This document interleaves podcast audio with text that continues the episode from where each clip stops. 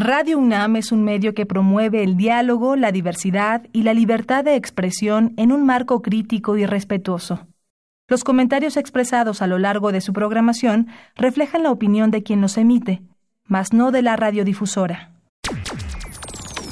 Esto es tiempo de análisis. Esto es tiempo de análisis. Una coproducción de Radio UNAM y la Facultad de Ciencias Políticas y Sociales. Tiempo de análisis.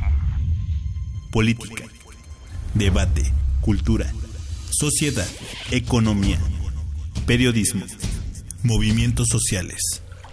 Opina, debate, discute, analiza.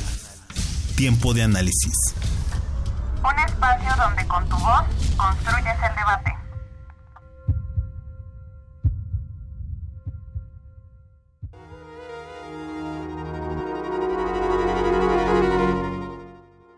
A 100 años del cobarde asesinato del general Emiliano Zapata Salazar, aún siguen inconclusas las demandas del Plan de Ayala. En palabras de los propios pobladores de Morelos y los últimos zapatistas, cada día son asesinados más campesinos cuyo único delito es defender sus tierras. Morelos es un estado que ha sido reprimido desde hace casi 500 años. Sus gobiernos asesinan a su población de manera sistemática, pues ya saben que la existencia de su noble gente solo hay una realidad. Prefiero morir de pie que vivir de rodillas. Para hacer un balance sobre las demandas aún vigentes del Plan de Ayala, es necesario recordar lo acontecido durante la Guerra de los Tres Años, pues en la Ley Lerdo, documento previo a las leyes de reforma, se promulgó que las fincas rústicas y urbanas que hoy tienen o administran las corporaciones civiles y eclesiásticas se adjudicarán en propiedad a los que las tienen arrendadas, situación que aún hoy sigue vigente. John Womack historiador de la Revolución Mexicana, ha llamado el Plan de Ayala las Sagradas Escrituras de los Zapatistas. Escrito por Emiliano Zapata y Otilio Montaño, fue firmado el 25 de noviembre de 1911, proclamado en Ayala, Morelos, el 28 de noviembre del mismo año. Se convirtió en el plan de la rebelión zapatista después de su ruptura con el iniciador de la Revolución Mexicana, Francisco y Madero. Además de condenar la traición del más conciliador Madero, el Plan de Ayala presenta las demandas de la rebelión agraria zapatista, la restitución de tierras de las aldeas tomadas durante el porfiriato y la redistribución agraria de las grandes haciendas con una indemnización. Los campesinos zapatistas, con sede en el estado sureño de Morelos, reclamaban estos derechos con armas, continuando con la rebelión que Madero había iniciado pero no concluido. Los suscritos declaran solemnemente ante la faz del mundo civilizado y ante la nación que pertenecen y aman los propósitos que han formulado para acabar con la tiranía que los oprime y redimir a la patria de las dictaduras que nos imponen. En 1910, los campesinos de Morelos fueron despojados de sus tierras una vez más. En 1914 se ratificó el Plan de Ayala en San Pablo Ostotepec, Milpalta, donde las tropas zapatistas tenían un cuartel. Y ahora, en 2019, siguen resistiendo por la termoeléctrica que otorgaría sin duda desarrollo al Estado con el costo nuevamente del despojo. ¿Siguen vigentes las demandas del Plan de Ayala? Soy Tonatiu Garfias y seguimos en Tiempo de análisis.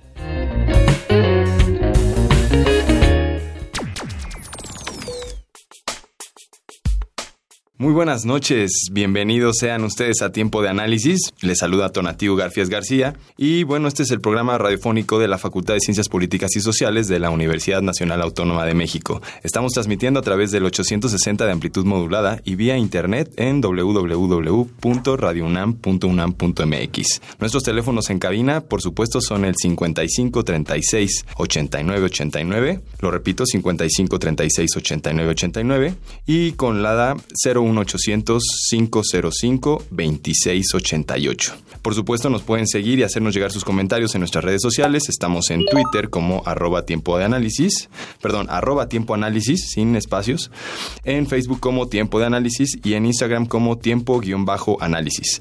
Por supuesto, también pueden seguir en vivo la conversación en Twitter con el hashtag Centenario Luctuoso Zapata. Esta noche en tiempo de análisis hablaremos sobre, pues bueno, el centenario luctuoso de Emiliano Zapata nuestro invitado es eh, Edgar Damián Rojano García, que es licenciado y cuenta con estudio de maestría en Historia de México por la Facultad de Filosofía y Letras de la Universidad Nacional Autónoma de México, en donde actualmente se desempeña como profesor del Colegio de Historia. Igualmente ha participado con artículos para libros colectivos y prologado la importante obra del zapatista Antonio Díaz Soto y Gama, La Revolución Agraria del Sur y Emiliano Zapata, su caudillo. La Universidad Autónoma del Estado de Morelos editó su obra Las cenizas del zapatismo en el 2007, reeditada por el Instituto Nacional de Estudios Históricos de las Revoluciones de México en el 2010. Desde octubre del 2010 y hasta marzo del 2014 se, desempeñó como director del Museo Nacional de la Revolución. Entre agosto de 2015 y hasta marzo del, eh, perdón, y octubre del 2016, fungió como director de investigación y documentación del Instituto Nacional de Estudios Históricos de las Revoluciones de México. Eh, bienvenido, Edgar. Agradezco, agradezco muchísimo la invitación, muy contento de estar con ustedes. Qué bueno, ¿no? Pues igualmente es un honor que nos puedas acompañar en esta fecha tan importante, que seguramente todos nuestros radioescuchas ya están bien pendientes. Eh, sí, esperemos. muy, muy interesante. La verdad es que las cenizas del zapatismo arrancas ahí haciendo un, un gran, diría yo, sopesando todo lo, lo, que en la actualidad se podría contextualizar del zapatismo. Eh, ¿Qué nos puedes platicar un poquito de, de ese texto tan importante? Sí, el, el, texto al que te refieres, La ceniza del zapatismo, eh, aborda un periodo muy corto que es entre 1920 y 1924 y en síntesis es qué sucedió con el zapatismo después de la muerte de Emiliano Zapata. Eh, es interesante porque hasta el momento en el cual eh, hice ese trabajo no había ningún texto sobre el tema. Eh, entonces es eh, reflexionar en torno a, por ejemplo, cómo uno de los movimientos más rebeldes, eh, más difíciles de someter, se va alineando a las causas institucionales que surgen a partir de, la llegada del grupo de los sonorenses al poder y de cómo finalmente, en términos como de la digamos, de la política formal, los zapatistas no pudieron destacar, curiosamente, ¿no? y más bien otro tipo de políticos eh, son los que toman el control en el estado de Morelos y también en las instancias de las cámaras, eh, tanto de diputados como de senadores, y de cómo el zapatismo eh, se queda eh, digamos, un tanto en, penumbras, ¿no? Así, esperando un poco eh, volver a salir, ¿no? Tengo una frase ahí al, final de ese zapatismo que solamente está esperando que, que resurja, ¿no? Que esas, cenizas vuelvan a arder para volver a salir como ha sucedido desde, por ejemplo, el levantamiento del STLN y hasta nuestros días en donde Zapata es una figura central de las movilizaciones sociales en este país. Claro, sí, te lo comentaba de esa manera en el sentido que yo lo veía también como una actualización o, una... Eh, que las cosas caigan por su propio peso en el sentido de que pareciera que Morelos se quedó congelado en esos en ese lapso de, tiempo que tú eh, estudias estudias en ese en ese texto. Eh, yo de alguna manera cada frase que leía decía yo si lo ponemos en el contexto actual, ¿no? O sea, de las dificultades que tuvieron, porque ya no estaba eh, el general Emiliano Zapata, y eh, pues ahora, por ejemplo, platicando con la gente en Morelos, eh, a mí siempre me ha gustado estar muy cerca de todo eso, y, la gente dice, es que realmente casi el plan de Ayala sigue vigente, o sea, después de todo lo que sucedió, pareciera que las demandas, ¿no? Porque mucha gente vendió, ahora dicen en los fraccionamientos y todas esas cosas, pero pareciera que se quedó congelado el estado de Morelos en, esa, en esos años, ¿no? ¿Qué, qué piensas sobre eso? Sí, eh, eso es interesantísimo.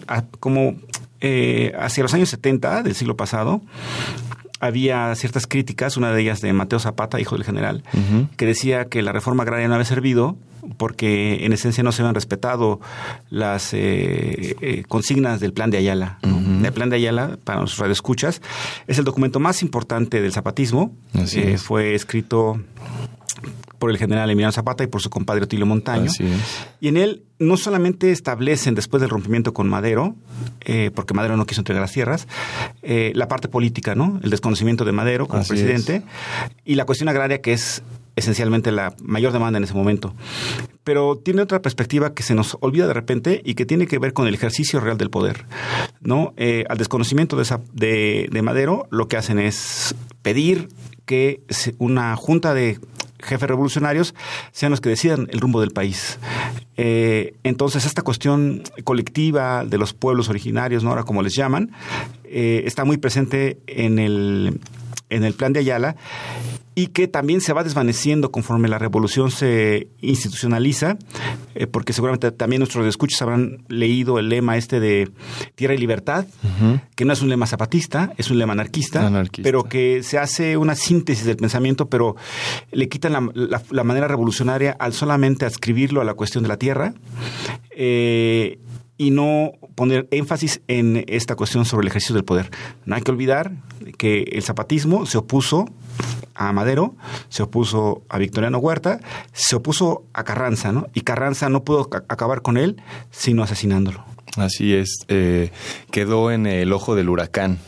¿No? Justamente en los tiempos revolucionarios parecía que eh, estaban enemistados con todos. Pareciera, Llegar a Morelos querían como el, pues el que llegue y el que gane, este, pues será dueño del Estado, pero no contaban muchos con que la gente en Morelos, como en gran parte del país, es gente muy digna, que sabe mantenerse de pie y da, también nos permite eh, avanzar a una frase muy marcada. Tú nos podrás eh, confirmar, es cierto que es una frase de Emiliano Zapata, prefiero morir de pie que vivir de rodillas. Sí, así es, es una de esas frases que, que, legó el, general y que tiene que ver, como bien dices, con la dignidad de un pueblo, ¿no? Eh, sí, una de las cosas por las cuales se recuerda hoy a Zapata eh, es porque fue de los poquísimos revolucionarios que murió con sus principios. Sí. ¿no? él nunca quiso transar. Cuando, cuando con Madero, él le dijo, ríndase y entregue las armas y le damos incluso unas tierras para que se vaya, ¿no? Y él le dijo, no, bueno, no, no peleó por tierras. Cuando Huerta lo, buscó, Victoriano Huerta, eh, Zapata le dijo, el, eh, su gobierno es producto de un movimiento antirrevolucionario y entonces no podemos adscribirnos a un movimiento antirrevolucionario. Y cuando llegó con, con Carranza, eh, Carranza le envió algunos eh, delegados para hablar con él y dijo, no, lo único que Carranza quiere es el cambio del personal, no es una cuestión personalista. Y entonces, como no estamos de acuerdo con las cuestiones personalistas, no vamos a pactar tampoco con Carranza. Y el resultado está en el 10 de abril de 1919, en donde fue traicionado y asesinado por un coronel carrancista, Jesús Guajardo, en la hacienda de Chinameca, en Morelos.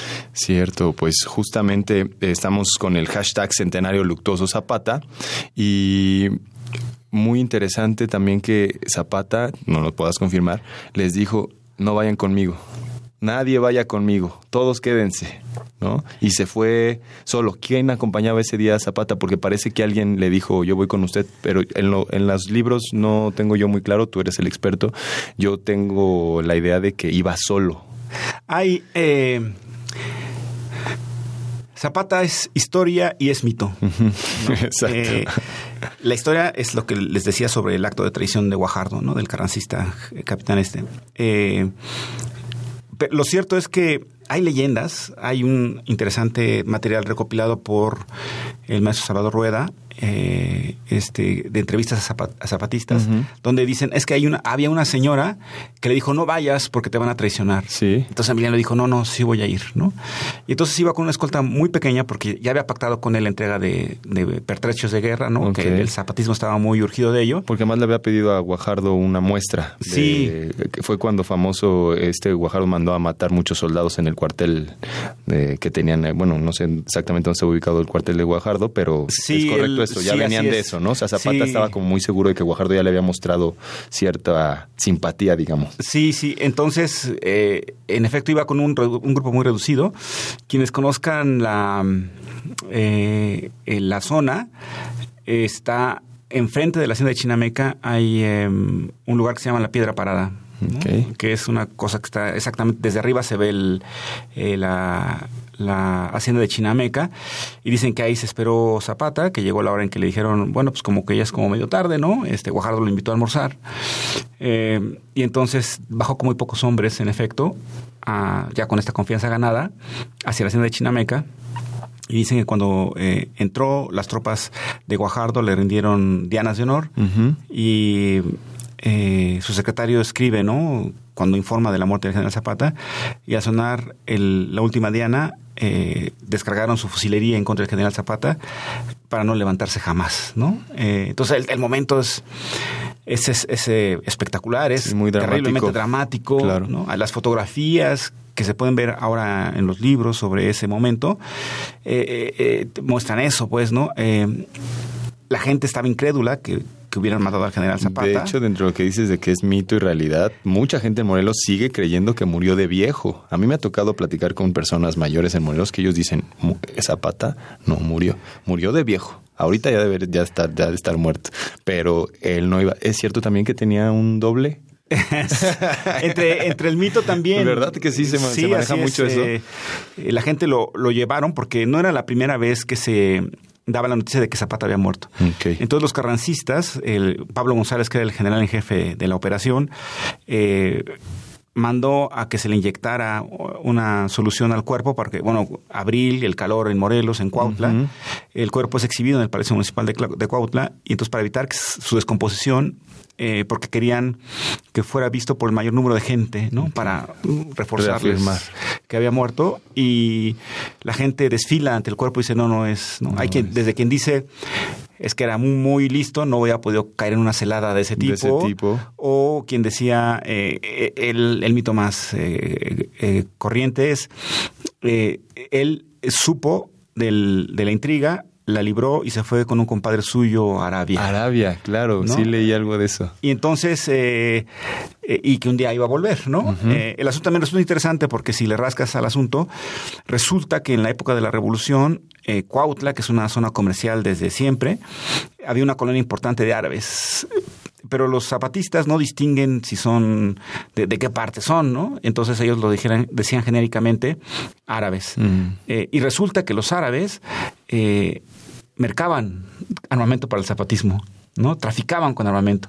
Los federales los estaban persiguiendo a los árabes también, porque decían es que no es posible que nosotros tengamos eh, redes para evitar que ellos se, se hagan de armas y estos árabes se las vendan, ¿no? Queremos que haya una, una protesta diplomática, ¿no? Entonces, eh, de ahí viene esa referencia de porque hay también historias sobre el nombre y si el personaje existió, etcétera, pero me parece que es como un poco lo de menos en términos como de en, lo que llamamos hoy en día el inconsciente colectivo, la participación de los árabes en apoyo al zapatismo también estaba como muy presente, pero además en cuestiones formales, no concretas, como es el tráfico de armas. Claro, sí, muy interesante. Justamente Hoy el día tenemos el hashtag Centenario Luctuoso Zapata para que también nos manden ahí sus comentarios en las redes sociales, ya sea en el Twitter, en el Instagram, en el Facebook. Eh, estamos platicando con eh, Edgar Damián Rojano García sobre eh, pues el centenario luctuoso de Emiliano Zapata Salazar.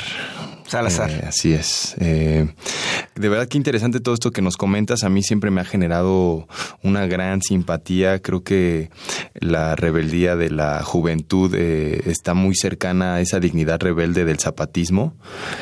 está muy interesante todo esto que nos estás comentando. ¿Qué te parece si vamos a un pequeño y muy breve corte y regresamos a seguir platicando aquí en Tiempo de Análisis a través de Radio UNAM?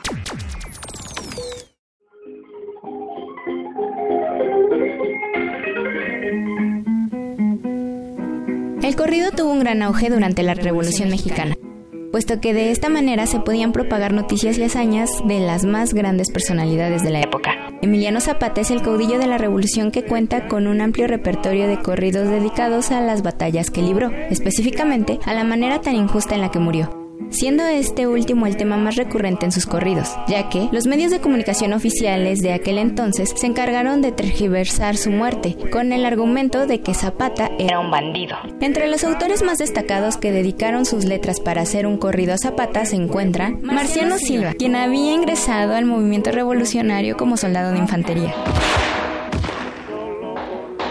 Tiempo después tuvo que ausentarse del campo de batalla, pero esto no le impidió continuar con la lucha desde afuera, ya que comenzó a escribir corridos donde narró las principales batallas de los zapatistas, como la toma de Chinameca, la toma de Cuautla y la toma de Chilpancingo. Ya en el periodo posrevolucionario, José Muñoz Cota, secretario particular del general Lázaro Cárdenas, dedicó su poesía a manera de corridos con Zapata Niño, Feria de Cuautla, Muerte de Pablo Torres Burgos, La llegada de Zapata y la entrevista de Zapata y Madero. Otro poeta que dedicó un corrido a Emiliano Zapata fue Pablo Neruda.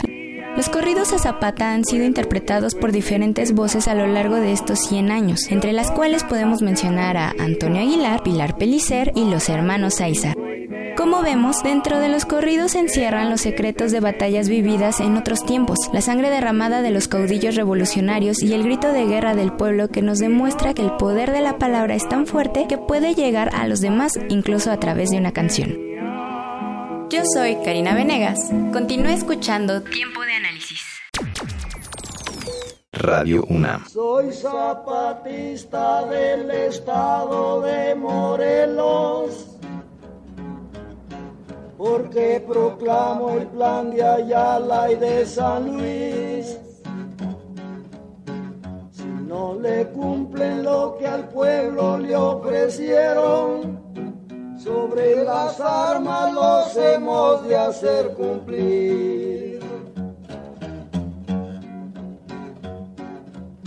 Soy zapatista del estado de Morelos, porque proclamo el plan de Ayala y de San Luis. Si no le cumplen lo que al pueblo le ofrecieron, sobre las armas los hemos de hacer cumplir.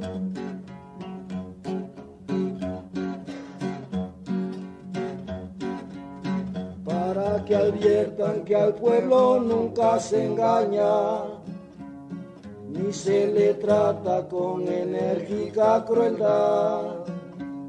Si somos hijos no entenados de la patria, los herederos de la paz y libertad.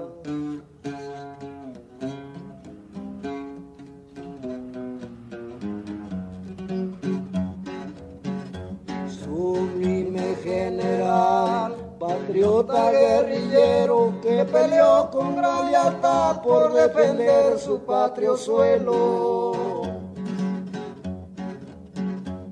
Espero que ha de triunfar por gracia del Ser Supremo para poder estar en paz en el estado de Morelos.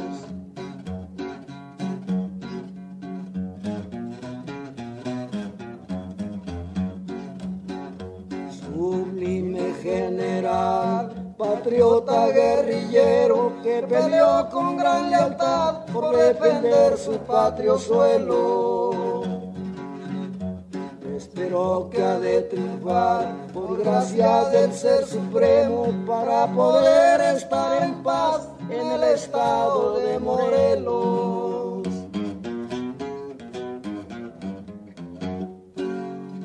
Radio UNAM.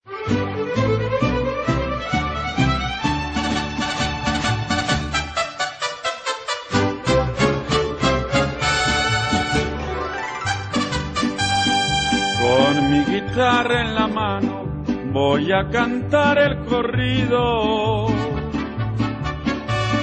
de un general afamado por todos muy conocido. Nació Emiliano Zapata en un risueño pueblito del estado de Morelos que se llaman Enecuilco. 911 en armas se levantaba.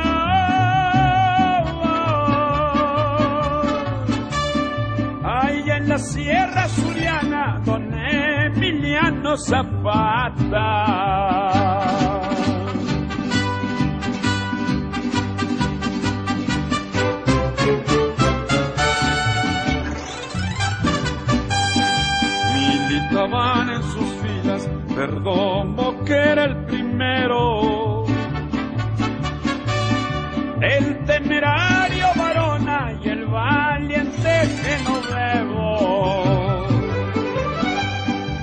Detrás de los de corrales con su gente bien armada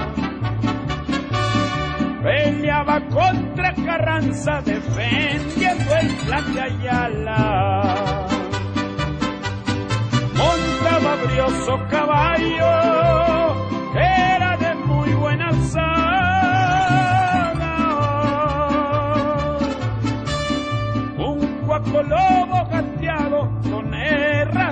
de plata.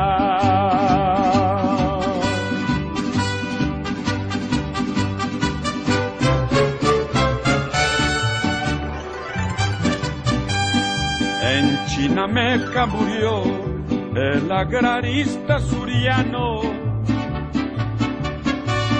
por la villana traición del carrancista Guajardo. Ya con esta me despido, ya me voy por el sendero. Aquí se acaba el corrido del valiente guerrillero. También Eufemio Zapata y el general Salazar.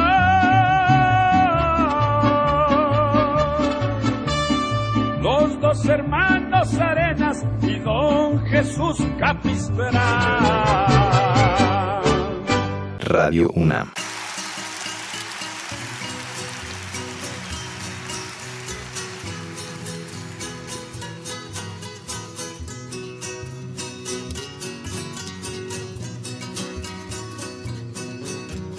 Qué pobres estamos todos, sin un pan para comer, porque nuestro pan lo gasta el patrón en su placer. Mientras él tiene vestidos y palacios y dinero, nosotros vamos desnudos y vivimos en chiqueros. Nosotros sembramos todo y todo lo cosechamos, pero toda la cosecha es para bien de los amos. Nosotros sufrimos todo, la explotación y la guerra, y así nos llaman ladrones porque pedimos la tierra y luego los padrecitos nos echan excomuniones. ¿A poco piensan que Cristo era como los patrones? Compañeros del arado y los de toda herramienta, no más nos queda un camino, agarrar un 30-30.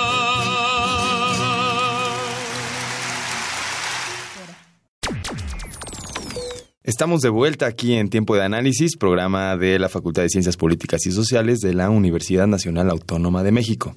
Muy contentos, de verdad, eh, de poder charlar el día de hoy con Edgar Damián Rojano García sobre el centenario luctuoso de Emiliano Zapata. Eh, tenemos el hashtag en nuestras redes sociales, eh, hashtag Centenario Luctuoso Zapata, para que nos manden todas sus eh, preguntas o comentarios. Eh, ya estábamos hablando, ya estamos bien entrados en tema, ¿verdad, Así es. Edgar? Sobre pues todo lo que representa eh, Emiliano Zapata y la Revolución de Morelos. Pero entramos en un tema ahorita antes del aire, eh, de todo este simbolismo que representa a Emiliano Zapata.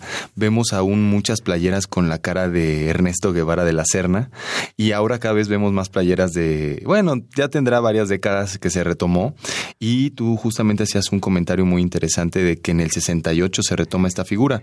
Eh, platícanos un poco, Edgar, ¿qué onda ahí? ¿Cuándo regresó Emiliano Zapata a la vida de la revolución social? Sí, eh, la figura de Emiliano Zapata fue una de las primeras que el gobierno de la posrevolución utilizó eh, como parte de su legitimación en el poder.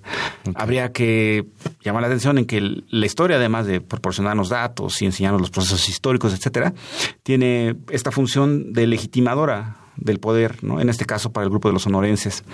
En 1924, el entonces candidato presidencial, eh, Plutarco Elías Calles, que después sería presidente de la República, fue a Cuautla y declaró que los principios agrarios de Zapata eran los suyos.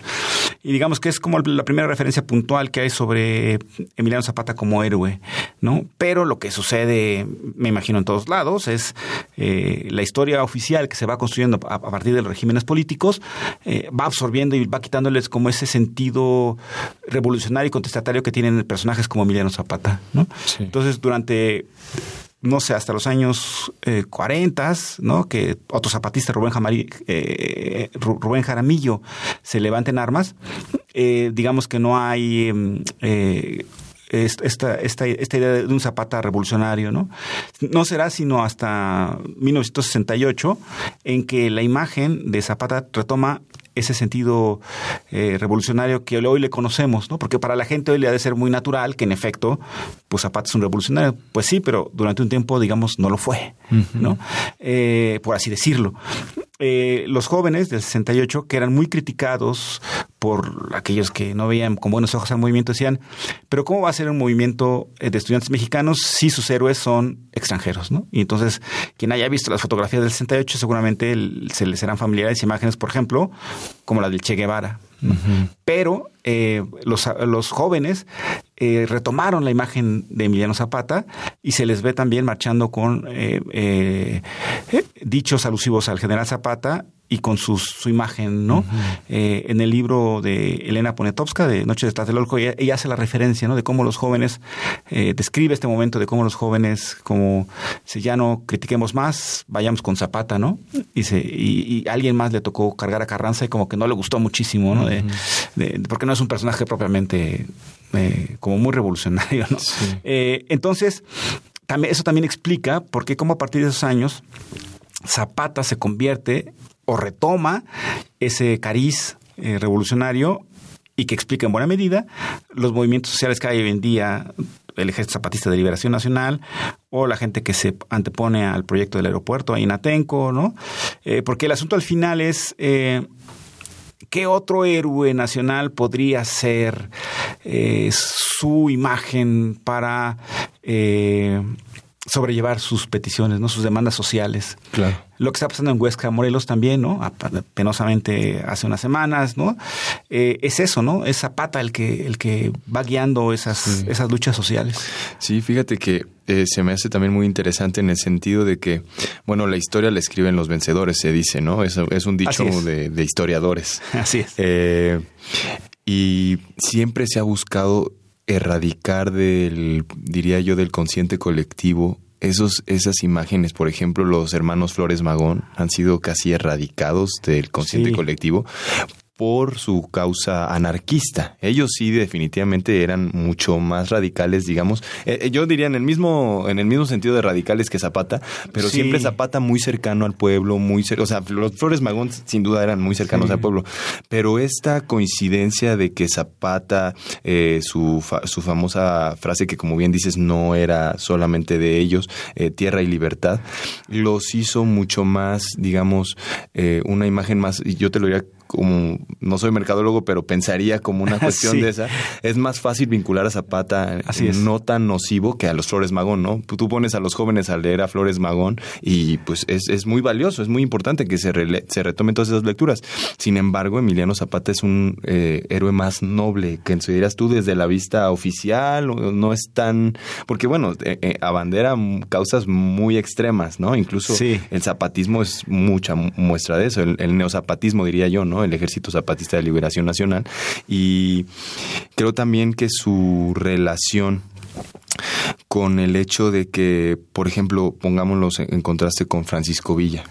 Francisco Villa tenía más, eh, aunque Zapata he escuchado que la gente en Morelos dice también era mujeriego, pero Francisco Villa, la frase famosa que tenemos en México de que como Pancho Villa con sus, ahora ya es sí. discriminación, ya es este sexismo. Sí. Entonces, ¿tú crees que eso tiene mucho que ver? Eh, eh, o sea, él está más cuidado, su figura como héroe es un poco más pulida, es un poco más, eh, menos ruda para el oficialismo.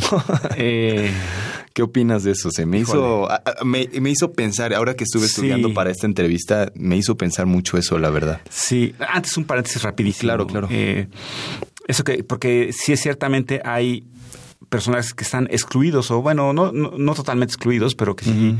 no tienen un pero se especificó igual, ¿no? Entre ellos los Flores Magón y específicamente Ricardo. El Ricardo, sí. Eh, cuando triunfa la revolución, uno de los personajes más cercanos a Emiliano Zapata, Antonio Díaz Soto y Gama, le manda una carta a Ricardo Flores Magón que está eh, preso en Kansas, en Estados Unidos. Y le dice, camarada, la revolución ha triunfado, permítame, le voy a tramitar una pensión con el gobierno de la revolución. Mm. Y Ricardo le responde, camarada, yo le agradezco muchísimo, pero si yo he peleado contra el Estado, no puedo permitir claro. Que me den una... Que me pensione el que Estado. Me pensione, ¿no? pero además de estas cuestiones que me parece que en nuestro México nos hacen muchísima falta, ¿no? De estas cuestiones íntegras en términos del, del respeto por las ideas, ¿no? Etcétera. Y y, Ricardo, eh, porque eh, Soto y Gama coincide con Ricardo Flores Magón en, sus primeros años en el anarquismo, ¿no? El, Soto y Gama también es un personaje sensacional y su viaje del anarquismo a través de la revolución se va con el zapatismo y termina hacia los años 20 queriendo reconstruir el, país a partir de las formalidades democráticas. Eh, es diputado por San Luis Potosí después. Es, interesantísimo, ¿no? Es, un, es un gran personaje. ¿no? La otra parte que tiene que ver con Zapata eh, no importa eh, qué suceda en los próximos años, la figura de Zapata permanecerá. Sí, sí. ¿Por qué? Porque está ligada, uno, íntimamente al pueblo, ¿no? A la gente, eh, y otro porque ni aquí ni en ningún lugar la justicia es un concepto acabado, ¿no? Siempre habrá injusticias y él siempre regresará, como dijeron aquel 10 de abril, a ejercer la justicia, ¿no? Eh, por ejemplo, no podríamos pensar en que hubiera un ejército obregonista de liberación nacional. O no podría haber un ejército carrancista de liberación. eso, eso tiene un contrasentido histórico. Claro. ¿No? Eh, y lo que habría que preguntarnos es si estos grupos sociales que toman como bandera a héroes eh, como Zapata o como Pancho Villa reflejan el, son una síntesis del pensamiento de ese héroe, ¿no? Estamos hablando de Zapata, pero si ponemos el caso de Pancho Villa, está el Frente Popular Francisco Villa. claro. Y habría que ver si las prácticas de ese grupo coinciden, pues no sé si con el ideario o, con la figura de Villa, de Pancho Villa. Ahí se los dejo a los biólogos, ¿no? Sí. Pero yo, sí creo que, por ejemplo, en este caso del zapatismo, está, la gente está muy identificada con Zapata. Esto que decías, uno se pone una playera con Zapata y entonces uno quiere identificarse con esa postura revolucionaria del, del héroe que es Emiliano Zapata, ¿no? Y entonces se ponen un pin y, ¿no? Sí, sí, sí. Entonces, eh, eh, eh, es un personaje y, bueno, hagamos provocaciones para, para el debate.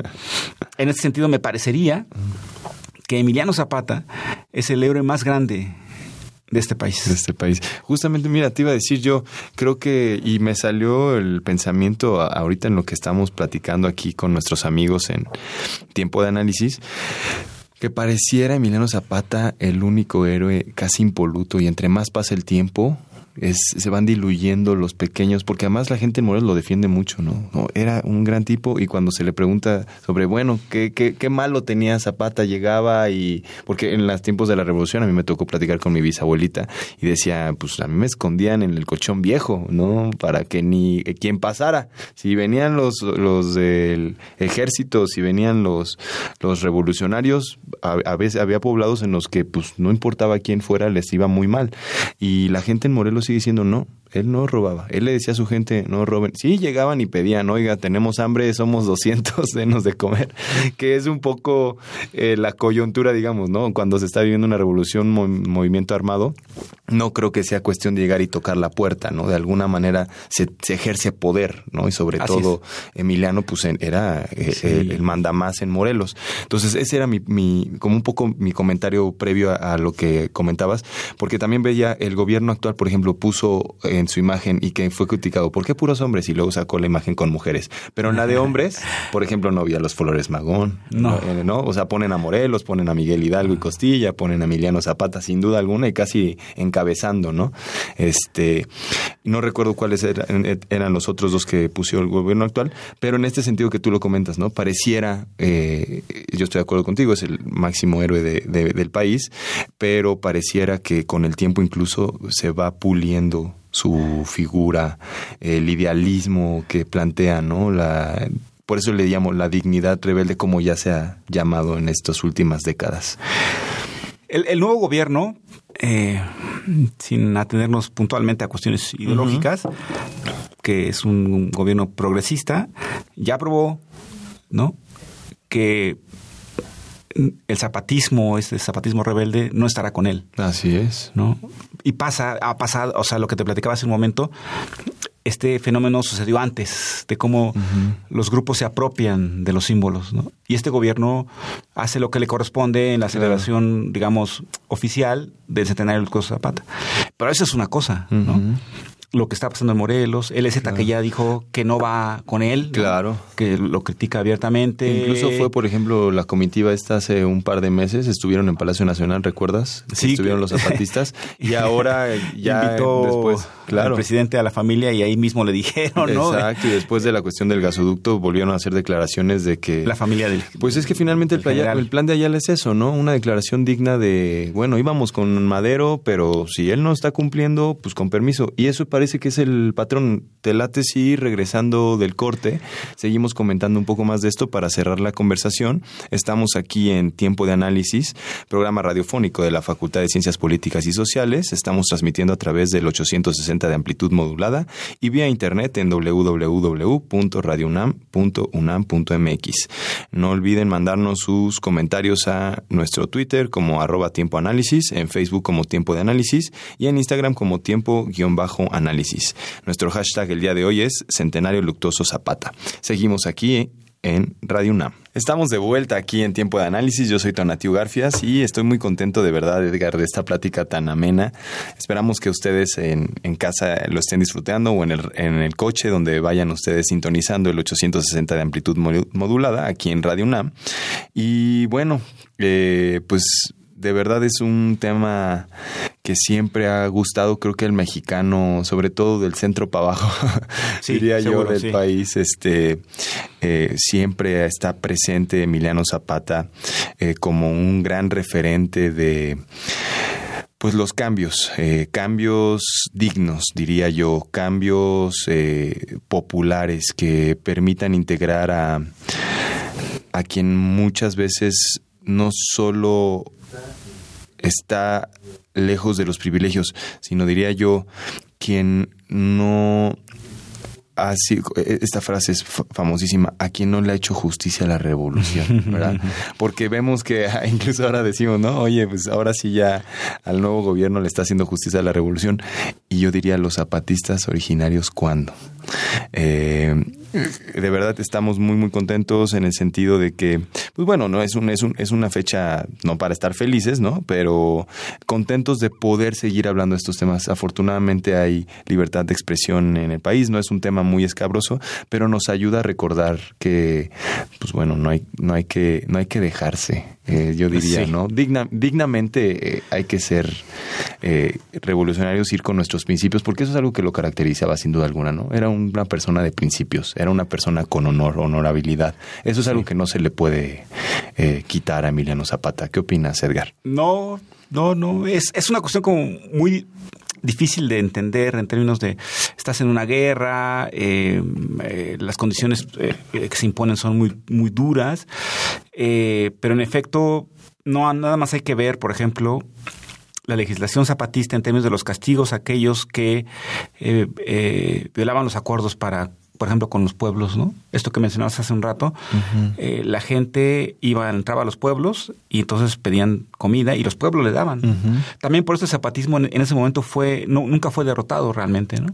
Porque su base estaba en el pueblo, ¿no? Eh, eh, ahí está la legislación, pero también retomando el, el, tema de la, de la historia oral, esto que les platicaba de este eh, trabajo que hizo el maestro Salvador Rueda, Alicia Olivera y mm, la maestra Espejel, Laura Espejel, los viejos zapatistas empiezan a dar su testimonio.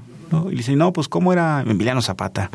No, bueno, pues con nosotros era muy buena gente, ¿no? pasaba y, y, si nos encontraba ahí nos decía, ¿qué hubo? ¿Cómo están?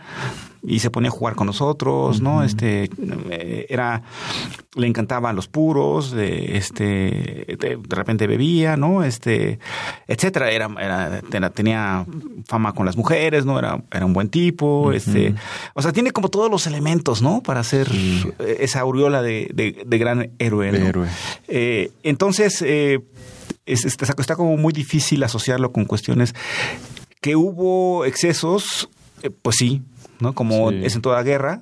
Eh, pero más se utilizó como una campaña de propaganda en contra del zapatismo que propiamente de lo que realmente sucedía. sucedía. Eh, por ejemplo, cuando los zapatistas ocuparon la Ciudad de México en 1914, y ahí están las crónicas, la gente, dicen, se encerró a piedra y lodo, ¿no? Y entonces de repente y se les tocaban la puerta y resulta que eran unos zapatistas que pues estaban pidiendo un poco de comida, ¿no?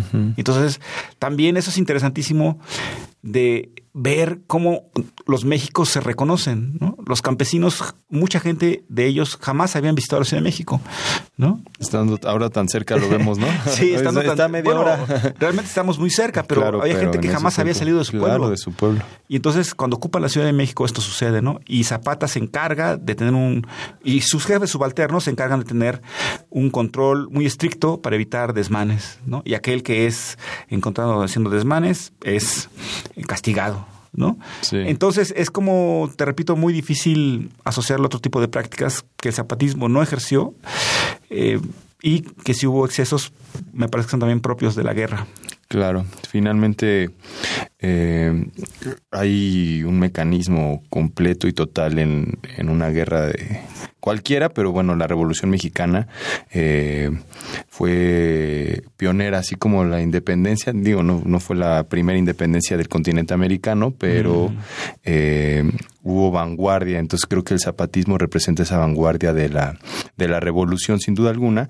Oye, y muy interesante también el hecho de hasta dónde llegaba el zapatismo, o sea, qué, qué estados tú podrías reconocer, digamos, cuál fue su mayor extensión del imperio zapatista. bueno, no del imperio, porque finalmente por eso se llamaba la División del Norte con Francisco Villa y el Ejército Libertador del Sur, ¿no? Entonces, ¿hasta dónde llegaba realmente el, eh, poder de Zapata en esos años? Eh, o en su auge. El zapatismo está circunscrito en términos generales a lo que se conoce como el sur, ¿no? Eh, y que tiene ciertas características similares y que podríamos resumir en este momento de un entidades agrícolas eminentemente, ¿no? Puebla, Tlaxcala, eh, el Estado de México, evidentemente Morelos, Guerrero y también hubo gente en Oaxaca y en otras regiones, ¿no?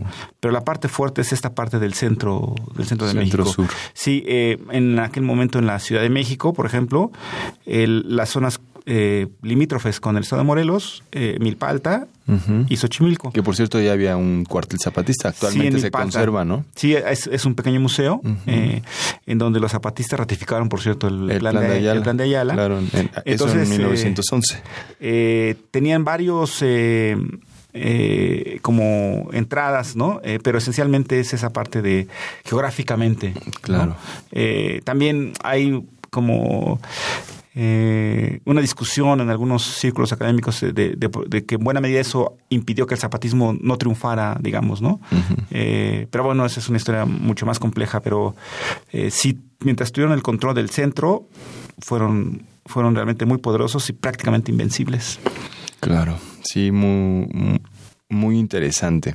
Eh, fíjate que también un poco regresando en el sentido de que se usaba una campaña para dañar al zapatismo con respecto a lo, a lo poco malo que se podía haber hecho, sobre todo por las condiciones de una guerra. Emiliano Zapata tenía su propio compositor, nos comentabas ahorita fuera del aire, y eso obviamente era la contracampaña del zapatismo, ¿no? Finalmente eh, el papel del juglar es muy importante en cualquier sociedad, ¿no? Y sobre todo en esos años que mucha gente no leía, mucha gente no sabía escribir.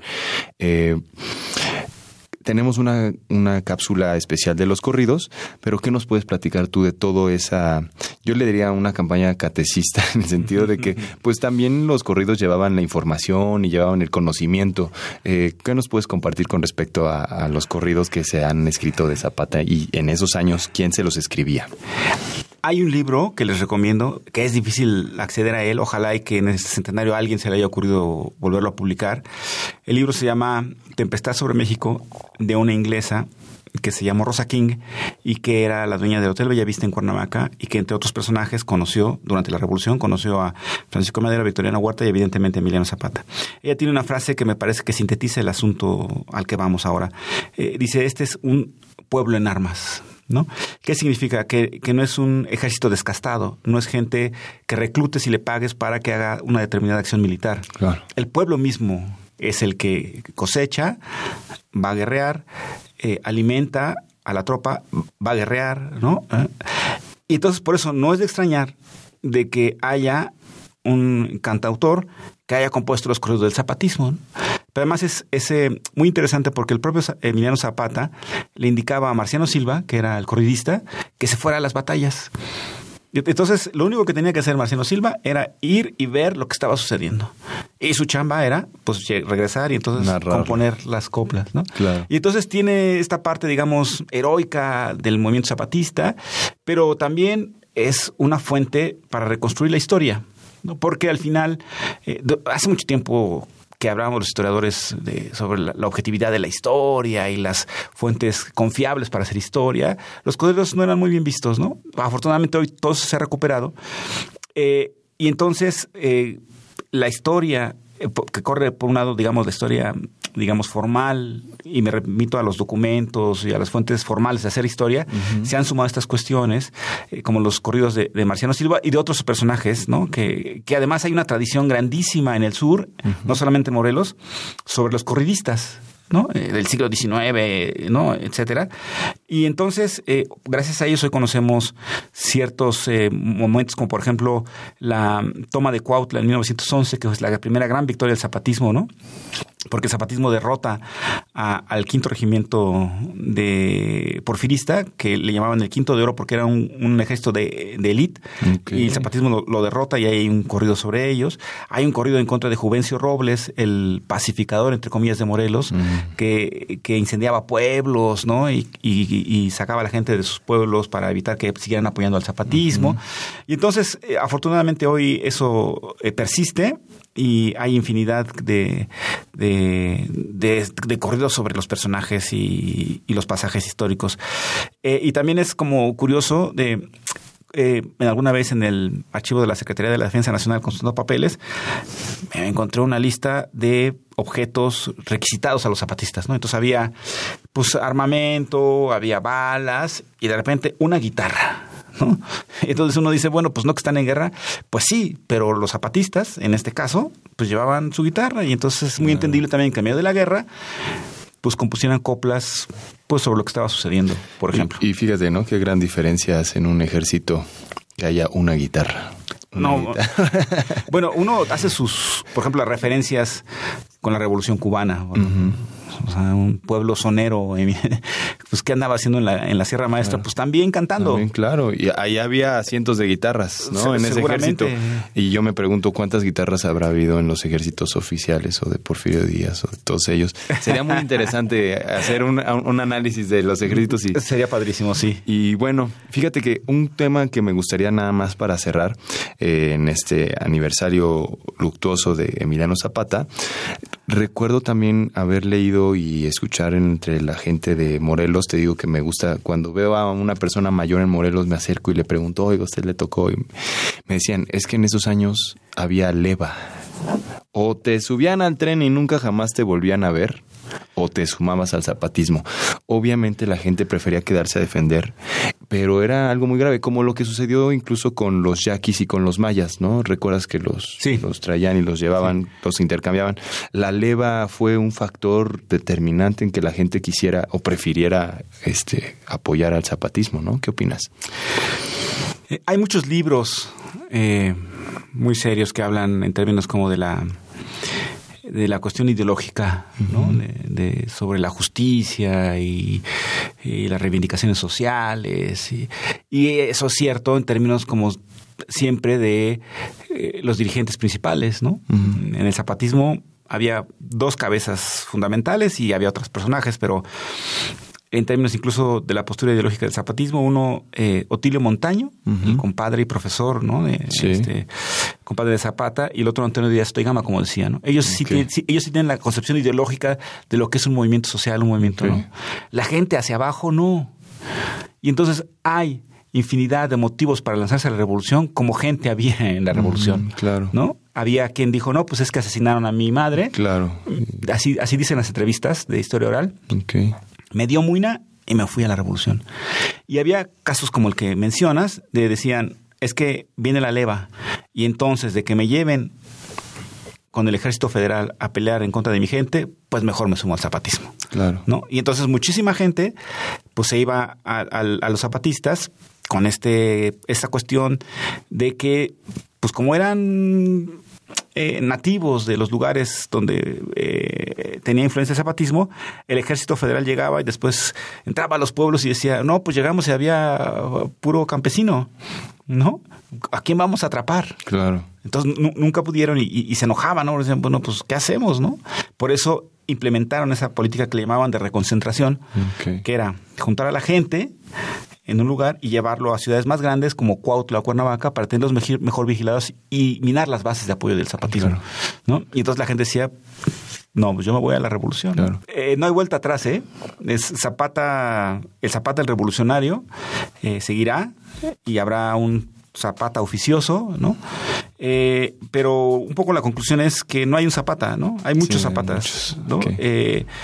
Y me parece que felizmente eh, ha retomado ese brío revolucionario y, yo creo que no habrá este marcha atrás. Pues de verdad, muchas gracias Edgar Damián Rojano García. Un gusto. Vamos a dejar en nuestras redes sociales eh, enlaces a tus textos, a las cenizas del zapatismo y a un par de textos más para que nuestros radioescuchas puedan consultar lo que eh, pues tú produces, digamos, mm, a nivel académico también te pueden encontrar, pues bueno, ahí en el Colegio de Historia, ¿correcto? En la Facultad, de, Filosofía y Letras. Así es. Eh, de verdad, muchísimas gracias. Gracias a todos ustedes por sintonizarnos. Síganos vía Twitter en arroba tiempo análisis, en Facebook como tiempo de análisis y en Instagram como tiempo-análisis. Estuvo en la cabina y operación don Miguel Ángel Ferrini. Muchísimas gracias. Este programa es producido por la Coordinación de Extensión Universitaria de la Facultad de Ciencias Políticas y Sociales, dirigida por Sergio En la coordinación de producción, Oscar González. Asistentes de producción, Jessica Martínez, Viridiana García y Alejandra Velázquez. En la producción de cápsulas y montaje, Mariana González, Rafael Capilla y Karina Venegas. En continuidad, Tania Nicanor. Muchísimas gracias nuevamente a todos ustedes por sintonizarnos. Se despide de ustedes Tonatiu Garfias. Muy buenas noches. Esto fue Tiempo de Análisis una coproducción de Radio UNAM y la Facultad de Ciencias Políticas y Sociales. Tiempo de análisis. Política, debate, cultura, sociedad, economía, periodismo, movimientos sociales. Opina, debate, discute, analiza. Tiempo de análisis. Un espacio donde con tu voz construyes el debate.